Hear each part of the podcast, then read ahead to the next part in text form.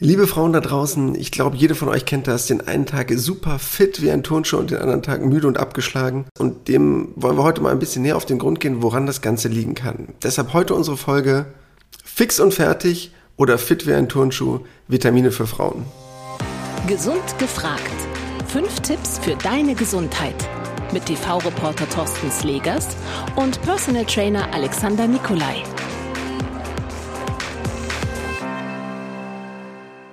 Ja, und auch heute, weil es einfach auch super viel Sinn macht, weil es gerade um dieses Thema geht, Vitamine für Frauen oder generell die gesunde Ernährung für Frauen, habe ich mir natürlich auch eine Frau ins Boot geholt, die uns dabei tatkräftig unterstützen kann. Ihr kennt sie schon aus einem unserer letzten Podcasts, die liebe Laura. Hallo. Hallo Alex. Ja, es hat so viel Spaß gemacht. Ich wollte unbedingt wieder mit dabei sein. Sehr gut. Vielen Dank, dass du der Einladung gefolgt bist. Kennst du das denn selber bei dir, dass du das Gefühl hast, äh, unterschiedliche Zustände zu haben von fix und fertig bis hin zu fit wie ein Turnschuh. Da kann ich ein Lied von singen, auf jeden Fall. Denn ja, die Müdigkeit äh, kenne ich nur zu gut. Nicht nur, wenn natürlich sehr viel zu tun ist, sondern auch, wenn es Phasen gab, wo ich mich nicht so gut ernährt habe. Meinst du denn, das hat was allgemein mit dir zu tun oder auch speziell mit dir als Frau? Denn du hast ja auch viele Frauen, die du logischerweise berätst. Das heißt, äh, hast du dieses Phänomen, dass viele Frauen dir das auch beschreiben oder beschreiben Männer das genauso oder ist das wirklich was Frauenspezifisches? Also es sind deutlich mehr Frauen, muss ich ehrlich sagen. Aber auch natürlich die Periode spielt bei uns Frauen eine wirklich große Rolle. Und dieses kleine Laster darf ein bisschen mehr mit einer gesunden Ernährung aufgefüllt werden. Denn genau das ist ja auch, worum wir uns heute so ein bisschen kümmern wollen, denn dass es ja im Laufe des Lebens einer Frau ja unterschiedliche Situationen geben kann, die einen unterschiedlichen Nährstoffbedarf mit sich bringen, dass man eine Sache vielleicht mehr oder weniger benötigt, beziehungsweise ganz speziell viel von einer bestimmten ja, Vitamingruppe oder von einer Mineralstoffgruppe, wo man sagen kann, okay, das ist jetzt einfach vermehrt im Fokus. Ich glaube, was dabei ganz wichtig ist oder was vielleicht ähm, euch auch so ein bisschen helfen kann, es gibt so eine nationale Verzehrstudie. Vielleicht habt ihr davon schon mal gehört, wird immer wieder erhoben. Jetzt arbeitet man schon an Studie Nummer 3. Wir beziehen uns jetzt erstmal auf die Werte von 2, sind jetzt so ein paar Jahre alt. Ist auch wirklich sehr aussagekräftig, denn da werden wirklich Frauen von 14 bis 80 befragt und auch über 20.000 jedes Jahr. Das heißt, man hat auch wirklich sehr aussagekräftige Werte. Und äh, die haben zum Beispiel mehrere Dinge ergeben. Ich glaube, der erste Punkt ähm, ist das Thema, Frauen ernähren sich einfach ein bisschen gesünder, oder? Deutlich gesünder. Sie essen mehr Gemüse und trinken auch viel mehr Wasser als die Männer. Und was man noch erwähnen muss, Männer essen auch noch wesentlich fleischlastiger. Also wenn man sich das mal anschaut, was Männer für Kilos mehr verdrücken im Vergleich zu Frauen, ist auch das ein riesengroßer Unterschied. Also ich glaube, man kann so ganz grob festhalten, Frauen ernähren sich generell ein bisschen gesünder, wesentlich, sagen wir es mal so, Gemüse, Obstlastiger und Männer halt sehr viel fleischlastiger. Also sind wir mal ganz böse, das, was wir auch einfach pauschal mal vermutet haben. Ich stimme dir zu. Das, was erstmal ganz wichtig ist in der nationalen Verzehrsstudie, dass man vielleicht sich erstmal genauer anschaut, welche Bereiche man von Vitaminen bzw. Mineralstoffen am ehesten festgestellt hat, womit Frauen eine relativ große Unterversorgung haben. Das heißt, auf Platz 1, und das war wirklich signifikant, weil 91 Prozent aller Frauen einen Mangel an Vitamin D haben. Laura, kannst du dir das erklären? Also mit dem Vitamin D können wir uns das so erklären. Wir brauchen natürlich Sonnenlicht für unsere Vitamin D-Produktion und so viel Sonnenlicht nehmen wir übers Jahr leider gar nicht auf. Und die meisten Frauen essen doch nicht so gerne den fettigen Fisch. Also wir achten ja doch mal auf den Fettgehalt in unseren Lebensmitteln und das kommt auf jeden Fall zu kurz, würde ich sagen. Daran liegt es. Ja, ich glaube auch, das ist ein ganz wichtiger Punkt, dass halt immer mehr darauf geachtet wird, möglichst fettarm zu essen. Und wenn ich mich sehr fettarm ernähre, auch was Fisch angeht, weil ich das ja oft ganz toll lobe wegen Omega-3-Fettsäuren und all den anderen Bestandteilen, hat man natürlich das Problem, dass man dann leider auch relativ wenig Vitamin D da drin hat. Das muss man leider einfach mal sagen. Und nur so als kleinen Hintergrund, weil ja viele manchmal sagen, ja, Supplements, also Nahrungsergänzung, braucht man das wirklich? Vitamin D war die erste Empfehlung, die es gab von der DGE die selber mal gesagt hat, das muss man supplementieren im Winter. Also nur mal so, früher war die DGE da komplett dagegen. Mittlerweile ist das wirklich so der Pionier gewesen, das erste Vitamin, wo sie gesagt haben, muss man unbedingt supplementieren. Also deshalb darf man meine Lanze brechen für Supplements, ähm, weil es wirklich Sinn machen kann, wenn man es nicht über normale Ernährung ausgleichen kann. Trotzdem schadet es aber nicht, ein bisschen Avocado aufs Brot zu streichen. Wenn man es mit gesunder Ernährung hinkriegt, ist das natürlich die wesentlich bessere Variante. Ich wollte nur sagen, ihr braucht davor keine Angst haben, weil es kann ja auch sein, dass jemand sagt, boah, Alex, ich habe überhaupt keine Lust auf Fisch oder auf gewisse Lebensmittel, dann ist es auch vollkommen okay, wenn man das supplementiert, weil da gibt es mittlerweile genug gesunde Sachen, aber da kommen wir gleich nochmal ein bisschen genauer zu. Ich glaube, der nächste wichtige Bereich, den man dabei erwähnen sollte, wäre die Folsäure, denn 86 Prozent aller Frauen haben dabei eine Unterversorgung. Ja, und wir werden müde. Wenn wir davon auch nicht genug haben, haben wir mit der Trägheit zu kämpfen. Und mein Tipp wäre an der Stelle auf jeden Fall, greift doch einfach mal zu Milchprodukten. Oder wer es dann doch eher lieber vegan mag, kann natürlich auch die Tomate oder die Nüsse, aber auch die gute Kartoffel einsetzen. Ich glaube, es ist auch ein wichtiger Punkt dabei zu erwähnen, ähm, weil viele halt immer nur denken, ja, Frauen, die schwanger sind, brauchen das unbedingt, sondern nein, das brauche ich mein ganzes Leben lang nicht nur äh, in der Phase der Schwangerschaft. Und ich glaube, dann kommt so ein richtiger Klassiker, Laura, oder? Eisen. Wem sagst du das? Gefühlt brauchen einfach alle Frauen Eisen. Also laut Studie 58 Prozent, denen das noch fehlt, aber auch ja ein relativ hoher Wert. Also mehr als jede zweite Frau hat dahingehend einen Mangel. Und ich glaube, das ist äh, relativ einfach zu erklären, oder? Ja, leider Gottes trifft uns dann doch einmal im Monat die Periode. Und dem können wir natürlich auch ein bisschen entgegenwirken, indem wir uns auch da wieder ein bisschen mit der Ernährung unterstützen. Und zwar, wer es mag, die Leber ist so ein Klassiker, aber die ist ziemlich out, habe ich natürlich auch in der Ernährungsberatung mitbekommen. Ähm, die rote Beete ist auch ein super Lieferant. Die Hülsenfrüchte, wenn wir da zugreifen, haben wir die Chance, auch pflanzlich einen guten Eisenträger zu essen. Es gibt ganz viele unterschiedliche Arten von Eisen. Ob das nun einmal das tierische Eisen ist oder das pflanzliche Eisen. Wichtig ist aber, dass man zumindest weiß, dass es auch pflanzliches Eisen gibt, weil viele immer nur an tierische Lebensmittel denken. Was aber, glaube ich, dabei ganz wichtig ist zu erwähnen, dass natürlich das tierische eine wesentlich höhere Bioverfügbarkeit hat. Denn es gibt sogenanntes, ohne jetzt zu viel Biochemie-Nerd da raushängen zu lassen, zwei- und dreiwertiges Eisen beziehungsweise hemgebundenes Eisen. Und deshalb Leber ist da zum Beispiel so ein Punkt, der per se super gut ist, aber zum Beispiel kann ich das gar nicht so extrem gut verstoffwechseln. Deshalb muss es nicht unbedingt die Leber sein, da reicht doch das ganz normale Stück Fleisch, wer sich jetzt vor Leber ekelt. Allein grobe Orientierung, Bioverfügbarkeit, 10% von dem von Eisen 3 zu Eisen 2 und deshalb allein dafür schon mal eine Lanze zu brechen. Ich weiß, wir haben bestimmt viele Veganer und Vegetarier, aber man muss halt einfach mal sagen, dass das Eisen tierischen Ursprungs aus dem klassischen Muskelfleisch einfach noch mit das Beste ist. Aber dazu gibt es noch einen kleinen Lifehack von mir, denn wenn ihr das jetzt mit Vitamin C kombiniert, dann könnt ihr die Aufnahme im Körper noch positiv unterstützen und ja, zu den Hülsenfrüchten passt eine Paprika oder vielleicht auch mal die Orange als Nachtisch. Und wenn es das Fleisch ist, dann einfach die Spritze Zitrone drauf. Ne? Also das Wiener Schnitzel und so. Nur mal so für uns Männer. Für die, die jetzt noch zuhören und noch nicht abgeschaltet haben. Oder für ihre Frau zuhören, weil sie ihr was Gutes tun wollen, äh, wäre das auch eine Möglichkeit. Genau, die liebe Frau mit einem leckeren Essen nochmal verwöhnen. Nächster Punkt, der glaube ich ganz wichtig ist, Calcium. Calcium, 55% der Frauen, die dahingehend eine Unterversorgung haben. Eigentlich relativ überraschend, finde ich persönlich, hätte ich nicht gedacht, weil man ja eigentlich im Alltag relativ viele kalziumreiche Lebensmittel relativ einfach essen kann, oder? Im Grunde ja, aber wir haben jetzt auch einen Trend, der die vegane Ernährung auch eher betrifft. Und wenn wir jetzt da nicht ähm, Milchdrinks oder Pflanzendrinks, müsste man ja sagen, als Ersatz mit auch Kalzium angereicherten Anteilen zu sich nimmt, fehlt da leider Gottes schon mal eine Kalziumquelle. Auch der Käse würde dann wegfallen. Das sind eigentlich richtig gute Lieferanten für unseren Kalziumhaushalt. Ansonsten kann man aber auch noch wunderbar Gemüse essen. Also Brokkoli würde mir da noch einfallen. Oder auch aus dem Getreide kriegen wir immer noch Teile auch an Kalzium mit dazu. Also Vollkornprodukte.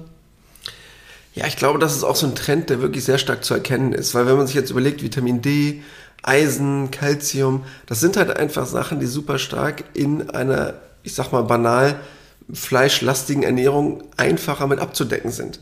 Und ähm, wenn ich das natürlich nicht habe, muss ich mir natürlich Gedanken machen, wie ich das eventuell im Alltag ausgleichen kann durch eine Form von Ersatzprodukten in Form von pflanzlichen Produkten, ähm, weil halt einfach ja der Trend extrem stark von Milchprodukten zum Beispiel weggeht und dann kann ich natürlich auch mal eher so eine Unterversorgung schaffen, was vielleicht vor 10, 20 Jahren, ich mutmaße ganz gerne mal, vielleicht noch nicht so unbedingt der Fall gewesen ist.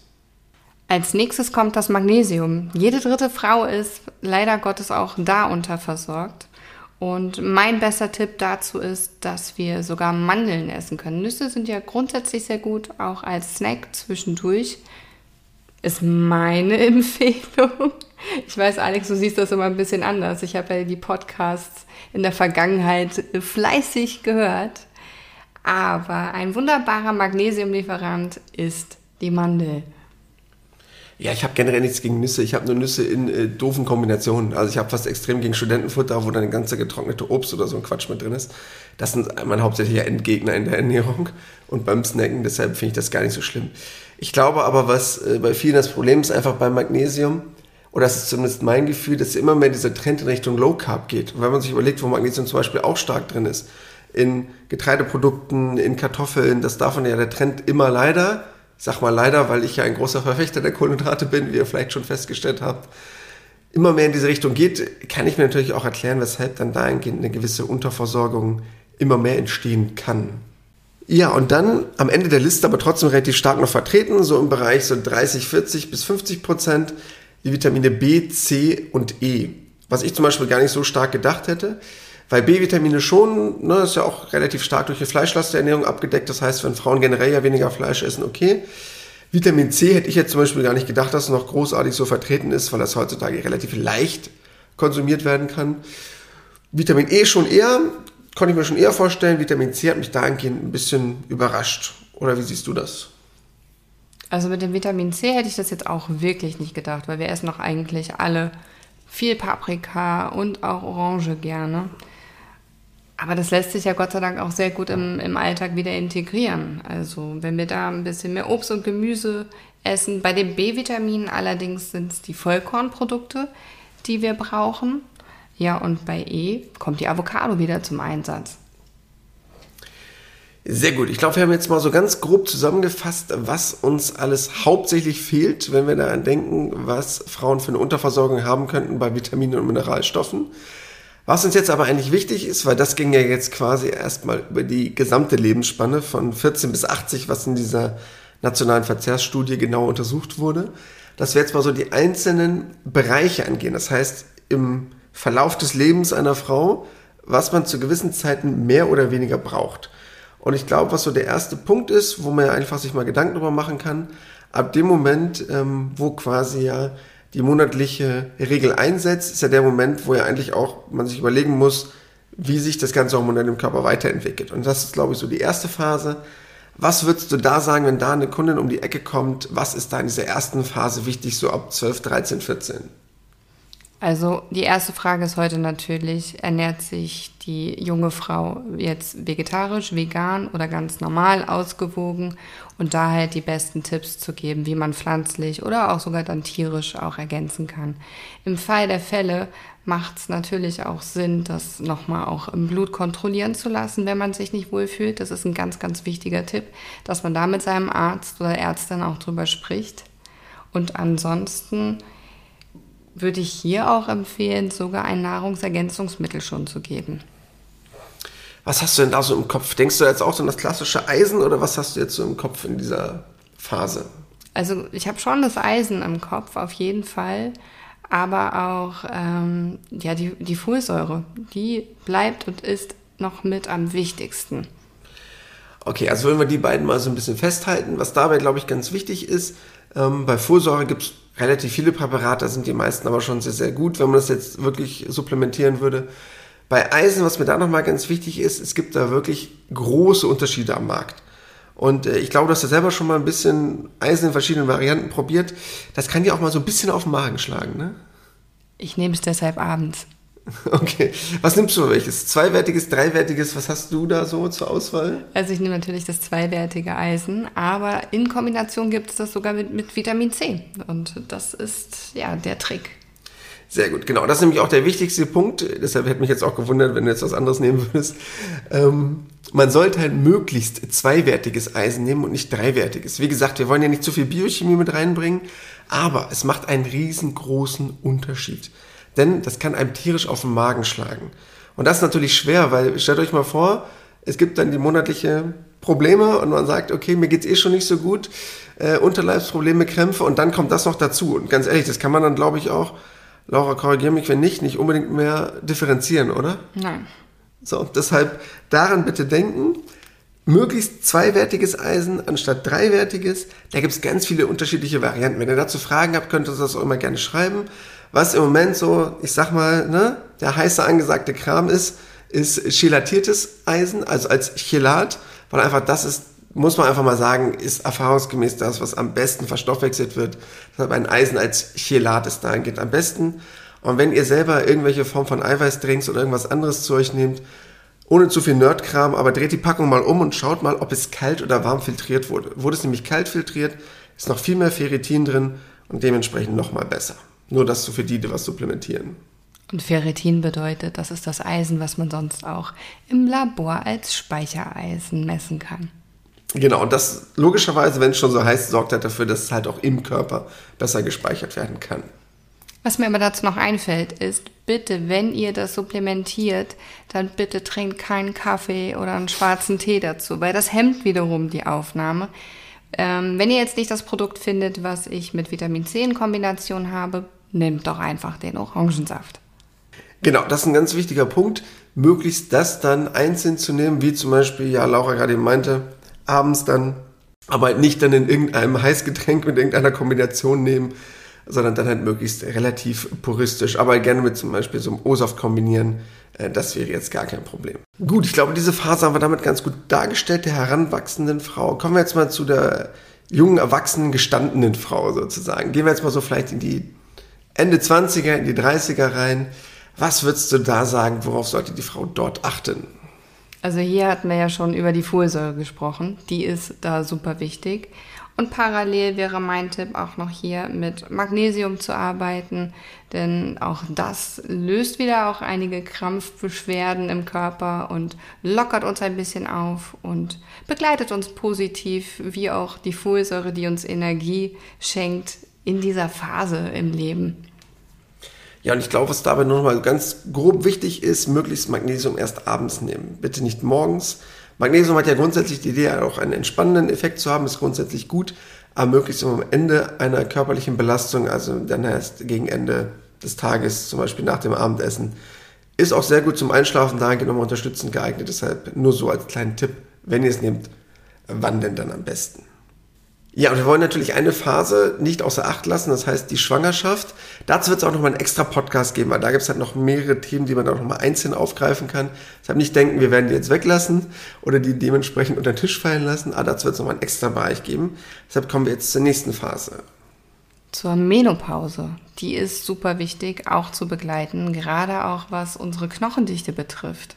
Was ist denn deiner Meinung nach das größte Problem bei dieser Phase bezüglich Knochendichte, also jetzt Gefahr der Osteoporose, die ja da entsteht, was man dort beachten müsste. Wie wir das ja schon am Anfang erwähnt haben, Vitamin D ist der größte Mangel bei uns Frauen und gerade im fortgeschrittenen Alter, wenn wir ähm, ja eigentlich noch knackig und drahtig sein wollen, merken wir aber, unsere Knochen sind nicht mehr so stabil. Das sieht man an den Laborwerten, an den Untersuchungen, die dann immer auf uns zukommen aber auch, dass wir merken, dass wir müde sind und dass halt auch die Muskulatur darunter leidet, dass wir unterversorgt sind. Das ist nämlich auch eins der Probleme ähm, bei einem Vitamin D-Mangel und da sollte man wirklich drauf achten. Gut, also das sind zwei ganz wichtige Punkte, die du ja schon gerade eben einmal angesprochen hast. Was zusätzlich halt noch ganz wichtig ist, ist dieser Bereich Calcium. Ja, gerade für Knochendichte, um den halt nochmal reinzubringen, glaube ich, ganz wichtig, dass man darauf vielleicht nochmal bisschen hinarbeitet und auch wenn es äh, vielleicht viele jetzt nicht hören können, aber jetzt kommt dieser Aspekt mit diesem Sport da trotzdem rein. Weil gerade bei diesem Thema Osteoporose ist das ein ganz wichtiger Faktor. Denn das Entscheidende ist, ein Knochen wird sich nur dann verbessern, nicht nur wenn er ein Angebot hat von Vitaminen, Nährstoffen und Co., sondern auch durch eine gewisse Form von Zug- und Druckbelastung. Das heißt, liebe Frauen, wenn ihr es irgendwie hinkriegen könnt und euer Körper es zulässt, geht trainieren. Das heißt, die klassische, sorry, ein bisschen schwimmen oder ein bisschen spazieren gehen wird leider nicht helfen, großartig die Knochendichte zu verbessern. Der Knochen braucht Druck und Zug, der braucht, klingt gemein, aber im wahrsten Sinne des Wortes die Angst, dass er brechen könnte. Keine Angst, das tut er nicht so schnell, so schnell wird kein Knochen brechen, aber nur durch Druck und Zug schafft er es auch, dieses Kalzium in den Knochen einzulagern. Und als kleiner Tipp vielleicht noch, extra als kleiner Biochemie-Hack, Lysin. Lysin ist nämlich ein ganz wichtiger Punkt, weil es die Aufnahme von Kalzium noch zusätzlich unterstützt. Benutzt und mittlerweile schon bei ganz vielen Medikamenten, um solche Prozesse zu beschleunigen, in den Körper die Aufnahme zu verbessern. Und dafür ist ein ganz wichtiger Punkt. Und was mir auch noch ganz wichtig ist, weil ja ganz viel in dieser Phase, ich glaube, Laura, das kennst du von deinen einzelnen Klientinnen, ganz oft darüber ja berichtet, dass sie sagen, oh, sie sind kraftlos, abgeschlagen, müde, so ein generelles Gefühl von, ja, sagen wir vielleicht mal wenig Power im Körper zu haben. Und dabei ist ein ganz wichtiger Aspekt die B-Vitamine, weil die B-Vitamine extrem wichtig sind in unserem Energiestoffwechsel und einfach den Körper im wahrsten Sinne des Wortes wach machen in seiner Form von Energiebereitstellung. Deshalb glaube ich, sollte man das noch erwähnen, dass das wirklich wichtig ist, um Müdigkeit und äh, generelle Ermüdung einfach so ein bisschen vorbeugen zu können. Dazu möchte ich auch noch gerne einen kleinen Tipp geben. Wenn wir morgens in den Spiegel gucken und merken, unsere Mundwinkel werden trocken, dann haben wir auch da schon ein Indiz, dass wir da unterversorgt sind. Also zum Thema B-Vitamine, auch das Vitamin D, das ja könnte unterstützen, dann heilen wir auch wieder besser. Also sämtliche Entzündungsprozesse, alles, was wir jetzt hier gerade empfohlen haben im Körper, werden damit behandelt, geheilt, könnte man sogar auch sagen. Ja, ich glaube, das sind ganz wichtige Punkte. Und ähm, so kommen wir eigentlich auch schon zur dritten Phase, also die Phase quasi nach den Wechseljahren.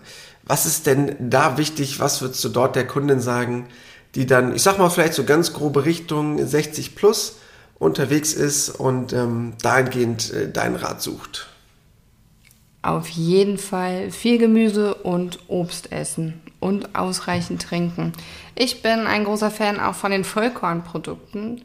Wer sie gut verträgt, soll sie auf jeden Fall mit einbauen und mein Lieblingsprodukt ist die Haferflocke.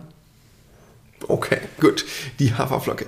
Ja, ich glaube, was ich dabei gehend ganz noch gerne ergänzen würde, weil einfach, oder um es nochmal zu sagen, weil es mir einfach super wichtig ist, trinken, trinken, trinken. Wird gerade im Alter viel zu sehr unterschätzt und wirklich der Aspekt Vollkornprodukte. Natürlich ist es jetzt leicht darin zu reden, wenn man in seinen 30ern ist, aber trotzdem ist es so ein Aspekt, mm, wo man vielleicht mal sagen kann, auch wenn man dann vielleicht sagt, so, ja, Vollkornprodukte ist auch ein bisschen schwerer zu kauen, ein bisschen unangenehm, aber für die Magen-Darm-Tätigkeit, für die Peristaltik ganz, ganz wichtiger Punkt. Nicht nur wegen der Vitaminen und allen darin enthaltenen Stoffen, sondern wirklich auch, um eine generelle gute Verdauung zu haben, gerade wenn man vielleicht nicht mehr so körperlich aktiv ist, wenn man nicht mehr so im Berufsleben steht, vielleicht nicht mehr diese große Form von körperlicher Belastung hat, sind das, glaube ich, noch wichtige Aspekte, die man da auf jeden Fall berücksichtigen sollte. So, und das Ganze ist nochmal kurz und knackig zusammengefasst in unseren fünf Tipps. Gesund gefragt. Fünf Tipps für deine Gesundheit. Nummer eins, und der ist mir ganz wichtig. Ich glaube, das, was ihr auch im Podcast jetzt mitbekommen habt, es gibt einfach einen unterschiedlichen Bedarf, je nachdem, in welcher Lebensphase sich eine Frau befindet. Ich glaube, das sollte man als erstes mitnehmen, dass es wirklich zu jeder Lebensphase gewisse Lebensmittel gibt, beziehungsweise ein Bedarf an Vitaminen und Mineralstoffen, auf die man achten sollte, was man zu sich führt. Kommen wir zum Tipp Nummer zwei. Liebe Frauen, bitte denkt an eure Eisenversorgung. Ob ihr jetzt nun Fleisch esst oder ob ihr vegan, vegetarisch lebt, Denkt auch an die rote Beete, wenn sie nicht schmeckt. Nimmt die Hülsenfrüchte, kombiniert das Ganze mit der Paprika und der Orange und lasst bitte dann auch den Kaffee und den grünen Tee weg. Tipp Nummer drei: Supplements. Ich weiß, einige sind davon totaler Fan, andere sind davon der totale Gegner. Ihr wisst, ich bin ein Verfechter davon. Ich finde Supplements wirklich gut, wenn sie Sinn machen. Und sorry, das ist gerade ein Bereich, wo es wirklich Sinn machen kann. Denn ganz ehrlich, kaum eine Frau schafft es einfach, auf ihren Eisenbedarf zu kommen oder auf ihren Vitamin D-Bedarf. Über viele andere Sachen kann man sich vielleicht ein bisschen streiten, die beiden sind aber wirklich schwer. Und bevor ihr dann probiert, da sonst so viel, wie viele Mengen an Fleisch zu essen oder irgendwas anderes irgendwie auszugleichen, wenn ihr es nicht schafft, ist es wirklich nicht schlimm, auf ein hochwertiges Supplement zurückzugreifen. Dabei halt sich dann aber einfach ein bisschen damit auseinandersetzen, zum Beispiel das Thema hatten wir vorhin ja angesprochen, zweiwertiges anstatt dreiwertiges Eisen, weil es besser vom Körper aufgenommen werden kann. Aber wenn ihr dazu Fragen habt, könnt ihr uns auch immer gerne schreiben. Zum Tipp Nummer 4 kann ich euch den Tipp geben. So wie Alex gerade auch gesagt hat, die Nahrungsergänzungsmittel machen durchaus Sinn, aber bitte fragt vorher nochmal euren Hausarzt oder eure Hausärztin, lasst euren Bedarf kontrollieren und dann seid ihr auf der sicheren Seite. Ja, ich glaube, was dabei noch ein ganz wichtiger Aspekt ist, man sollte sowas mit einer gesunden Form von Respekt behandeln, sagen wir es vielleicht mal so. Das heißt, bis man in eine Hypervitaminose, also eine Überversorgung kommt, da muss man schon ganz schön viel an Supplements in sich reinschaufeln. Aber zum Beispiel alle ne, fettlöslichen Vitamine, also A, D, E, K, sind halt auch Bereiche, die auch negativ sein könnten. Weil sind wir mal ganz ehrlich, Vitamin C, da kannst du nicht zu viel von zunehmen. Es wird einfach nur teurer Urin. Bei anderen Sachen könnte es aber halt auch mal eine Überdosierung sein. Deshalb sollte man schon seinen Bedarf einfach mal checken lassen, bevor man wild drauf entweder nur teuren Urin produziert oder seinem Körper vielleicht auch langfristig etwas Negatives tun würde. Ja, und dann ein ganz wichtiger Punkt, Tipp Nummer 5 für mich nämlich, Thema Osteoporose, weil ich da immer wieder Klientinnen habe, die auch dahingehend fragen, wie sollen sich ernähren, aber wo es halt wirklich nicht nur, nur noch um die Ernährung geht, sondern wo einfach körperliche Aktivität essentiell ist. Denn ihr müsst euch das so vorstellen, einen gesunden Knochen kann ich halt auch nur bauen, wenn ich das richtige Material habe, aber wenn ich auch die Bauarbeiten habe. Das heißt, ohne körperliche Aktivität wird der Körper halt auch nicht anfangen, die Knochendichte zu erhöhen, weil er es einfach nicht großartig muss. Wenn ich den ganzen Tag im Sessel sitze, hilft es auch nicht super viel Kalzium zu essen. Deshalb, wenn ihr gesund und einsatzbereit seid, bitte körperliche intensive Belastung, weil erst dann der Körper auch wirklich auf die Idee kommt, die Knochendichte wirklich zu verbessern. So, bei mir gibt es jetzt ein Avocado-Vollkornbrot und eine Orange mit vielleicht ein paar Johannisbeeren aus dem Garten als Nachtisch. Sehr löblich. Das klingt sehr streberhaft, das gefällt mir jetzt schon sehr gut. Aber dabei habe ich auch die Idee, und das werden wir dann bestimmt auch machen. Äh, wir werden euch dazu nochmal so ein paar Infos bei Instagram mit reinpacken für so ein Beispiel auf das Rezept für ein Smoothie. Da überlegen wir uns was Schönes, wie wir das Ganze machen können, dass ihr dort vielleicht auch noch was Praktisches habt, was ihr selber umsetzen könnt. Lasst euch schmecken. Sehr gut. In diesem Sinne, vielen lieben Dank, Laura, für deine Einschätzung sowohl zu dem Thema als auch die Erfahrung einer Frau mit uns zu teilen. Und dann äh, sind wir gespannt auf unseren Podcast in der nächsten Woche. Alex, ich danke dir. Bleibt fit und gesund. Das war Gesund gefragt. Der Expertentalk mit Thorsten Slegers und Alexander Nikolai. Wenn es dir gefallen hat, abonniere gerne unseren Podcast und verpasse keine neue Folge mehr.